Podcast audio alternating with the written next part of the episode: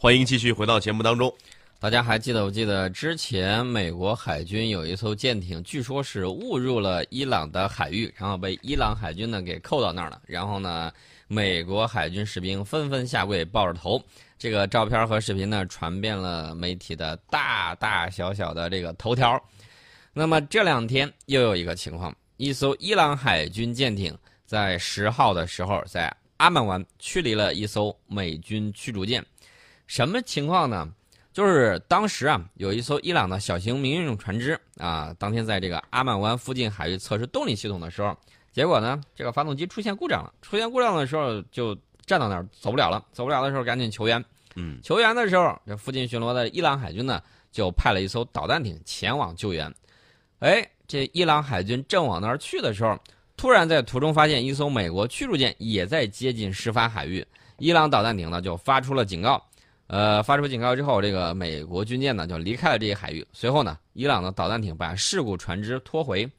应该说，这个小型民用船只不是特别大呀，一个导弹艇都可以拖得回来。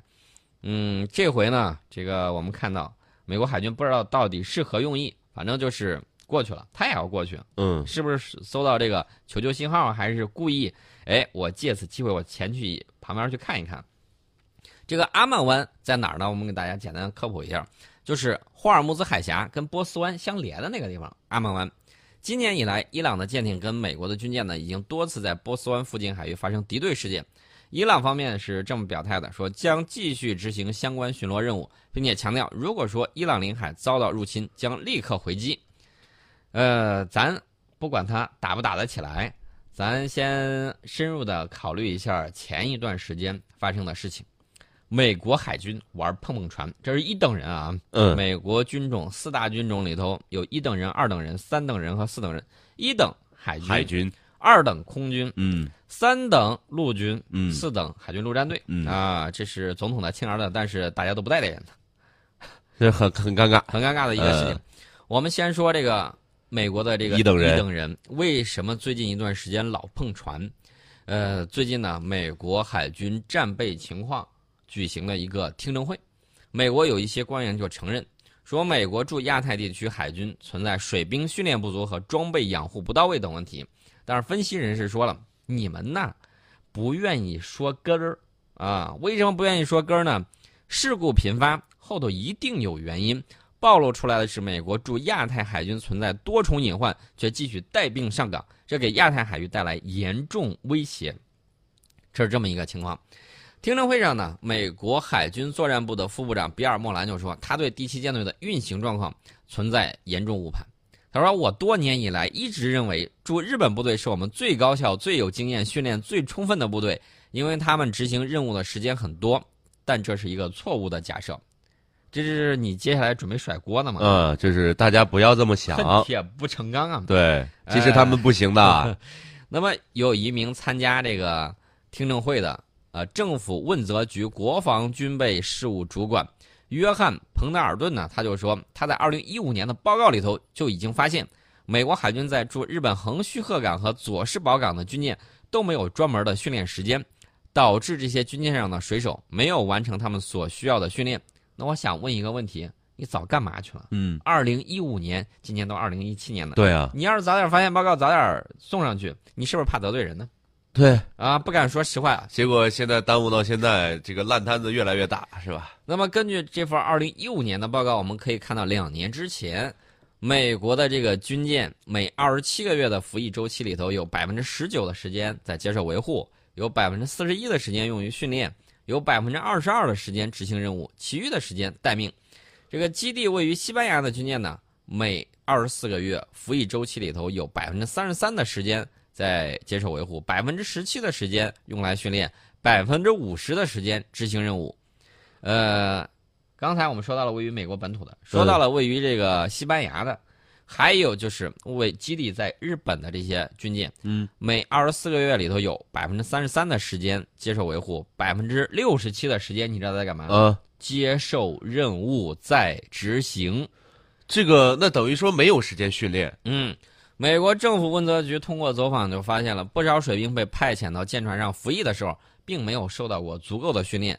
在开始服役之后，每周平均需要工作一百零八个小时，远超海军所规定的八十小时。是这些舰船不是在维护，就是在巡呃执行任务。那么这充分说明了几个问题呢？第一个问题，美军太忙，尤其是太平洋舰队里面的第七舰队太忙啊。嗯为什么忙呢？大家都知道原因啊，这是一个。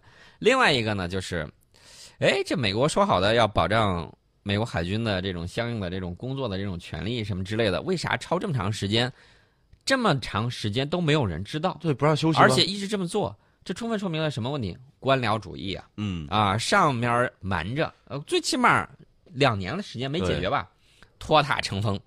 二零一五年的报告里头还援引了一名海军军官的话，说基地设在日本的美军水兵没有时间训练，只能在海上执行任务的时候抽空训练。那么政府问责局在二零一七年的一份报告里头说，现行做法侵占了水兵的睡眠或空闲时间。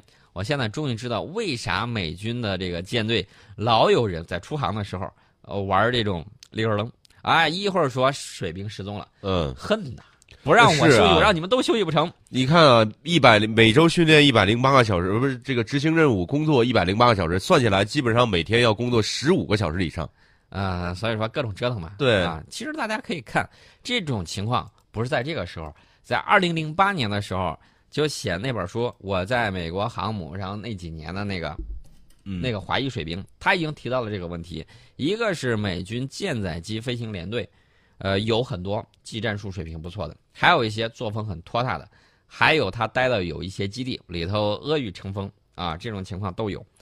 呃，他当时就说老是超负荷工作，在航母上工作的时候，因为这个舰载机飞行员说了算呢，军官说了算，所以呢，他在那块儿觉得还可以，因为大家认可他的工作。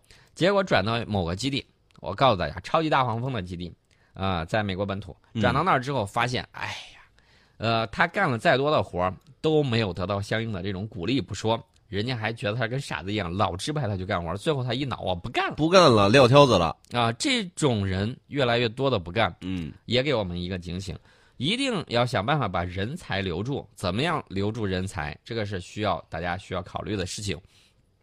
那么我们看到这个美国啊，美国的这个媒体也说了，第七舰队早就存在水兵过度劳累而且训练不足的问题。那么美国海军在了解这一问题的情况下，没有采取任何改正措施，最终酿成惨剧。其实我觉得最根本的一点是什么呢？美国重返亚太战呃这个政策不得人心，很难执行。是，你瞎在那儿搞什么所谓的航行自由，屁用没有，就跟方唐镜一样，跳过来跳过去，最后最终被揍的不是还是你们吗被？打脸，啊，对被噼里啪啦，嘴打得稀里哗啦的。你说你在这儿跑来跑去，又没有一个稳定的点啊，制造地区紧张局势，挑起事端，破坏和平稳定，进而浑水摸鱼，从中渔利。我倒觉得鱼你没有摸到，对，呃，这倒是把自己的呃，人给伤了不这少。缠着缠到了不少水草。嗯，嗯，我这么跟他说吧，这种情况就是典型的搬起石头砸自己的脚。偷鸡不成蚀把米。我们说完了美国的一等人，我们再说一下美军的二等人。嗯啊，这个二等人的事情呢，也同样的悲惨，而且我告诉大家，这次他瞒了下来，而且瞒得很深。他具体瞒了什么？我们在广告之后跟大家说，他到底瞒了什么样的机型，出了什么样的故障。好，一等人说完了，继续回到节目当中，我们来说说这个二等人二等人，美国空军这两天运气不佳，怎么了？继美国海军玩碰碰船之后，美国空军现在开始玩摔摔机。摔摔机。啊，嗯这个摔摔机可不是说就摔了一架。嗯，九月五号、九月六号，美国内华达州训练靶场连续发起发生了两起空难。五号，一架飞机坠毁，我们不知道是什么型号啊，嗯他不说，飞行员不治身亡。六号的时候，两架 A 十攻击机坠毁，飞行员呃这个成功跳伞逃生。这个 A 十呢，我觉得原因很简单，这个幼猪呢，它的问题很明确，其实就是这个机体老旧，嗯，然后呢到这个服役年限，最后还在撑着，这个事故频发，这个是由这呃啊、我们可以理解的。这个飞行员成功跳伞，也说明这个 A 十的这种能力还是比较强的。对，至少能保证飞行员不出问题。对，但是五号这架飞机就非常的有意思。这架飞机没说是什么飞机，关键是我们要看他发的这个讣告，啊，这个里头就有意思了。他这个飞行员是美国空军舒尔茨少校，执行训练任务的时候，飞机失事身亡。失事地点呢在内利斯空军基地西北约一百英里的地方，在内华达实验场和这个训练靶场处。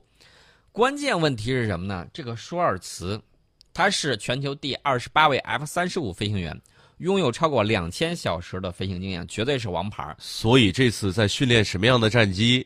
嗯，那我觉得大家可以猜一猜啊，这样的王牌飞行员，而且他飞过包括加拿大的 CF 幺八和 F 三十五在内的多型飞机。嗯，这个舒尔茨呢，前些年的时候，他这个视力有问题，视力有问题之后，他十年之内三次希望这个参军被拒绝。舒尔茨后来他决定我去做这个激光手术啊，激光眼科手术。嗯，呃，做完了之后，成为一名才成为一名飞行员，而且他的学历非常高，拥有航天工程博士学位。呃，除了这个之外，他还有一个自己的理想，想成为一名宇航员啊，这个个我觉得是很不错的。想上天，二零一二年十月十六号的时候，作为 F 三十五 A 的试飞员，水平很高的嗯，舒尔茨驾驶 F 三十五 A 首次投掷了一颗这个联合攻击弹药，也就是说水平很高。呃，但是美国空军出于保密，拒绝公布失事飞机的型号，只承认这个飞机属于空军装备司令部。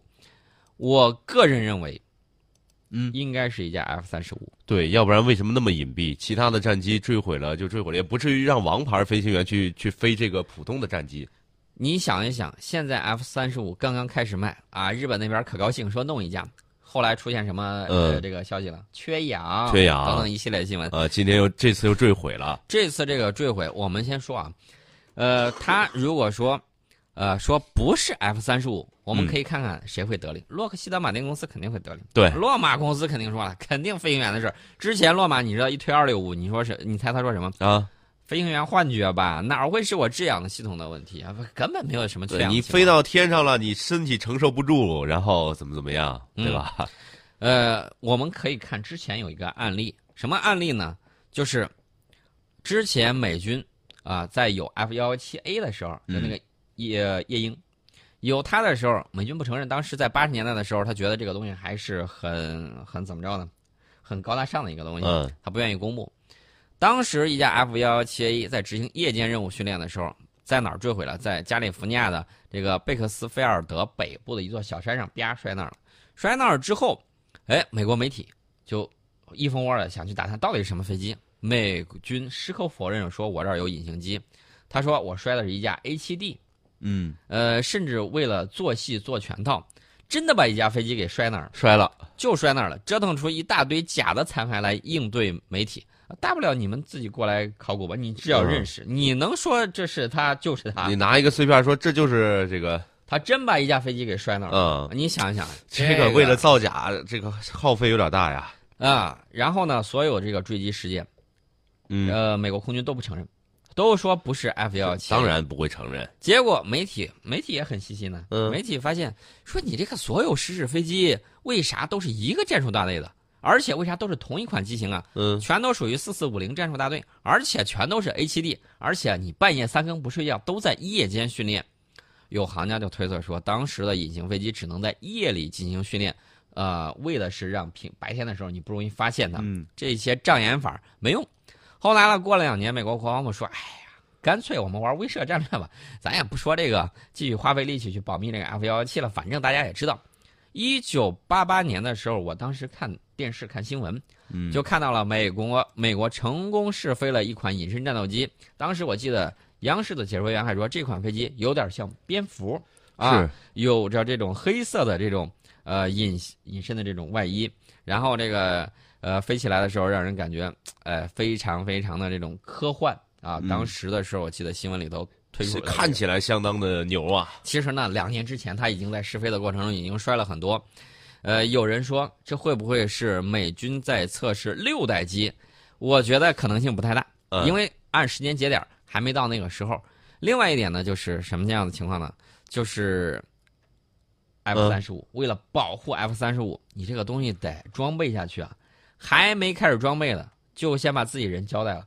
说出去好说不好听啊！你说其他的这个国家，比如说啊，欧洲的一些国家说要买 F 三十五的，嗯，还买不买了？这生意还怎么做啊？是啊，我为了几千亿美金，一个空军少校再精英，呃，忍忍吧，我们多给点抚恤金。然后呢，这个飞机到底是什么，我们就是不说。但是纸是包不住火的啊！啊若要人不知，除非己莫为。再给大家说一个事儿啊，这一等人、二等人都说完，三等人、四等人，我们继续往下看。呃，我们要说一个另外一个重要的事情，维基揭秘网站七号的时候再次公布了美国中情局的秘密文件。跟以往不同的是，这次泄露的内容不是用于攻击黑客工具，也不是执行监视监控任务的软件，而是关于一个导弹控制系统。具体什么情况，明天告诉大家。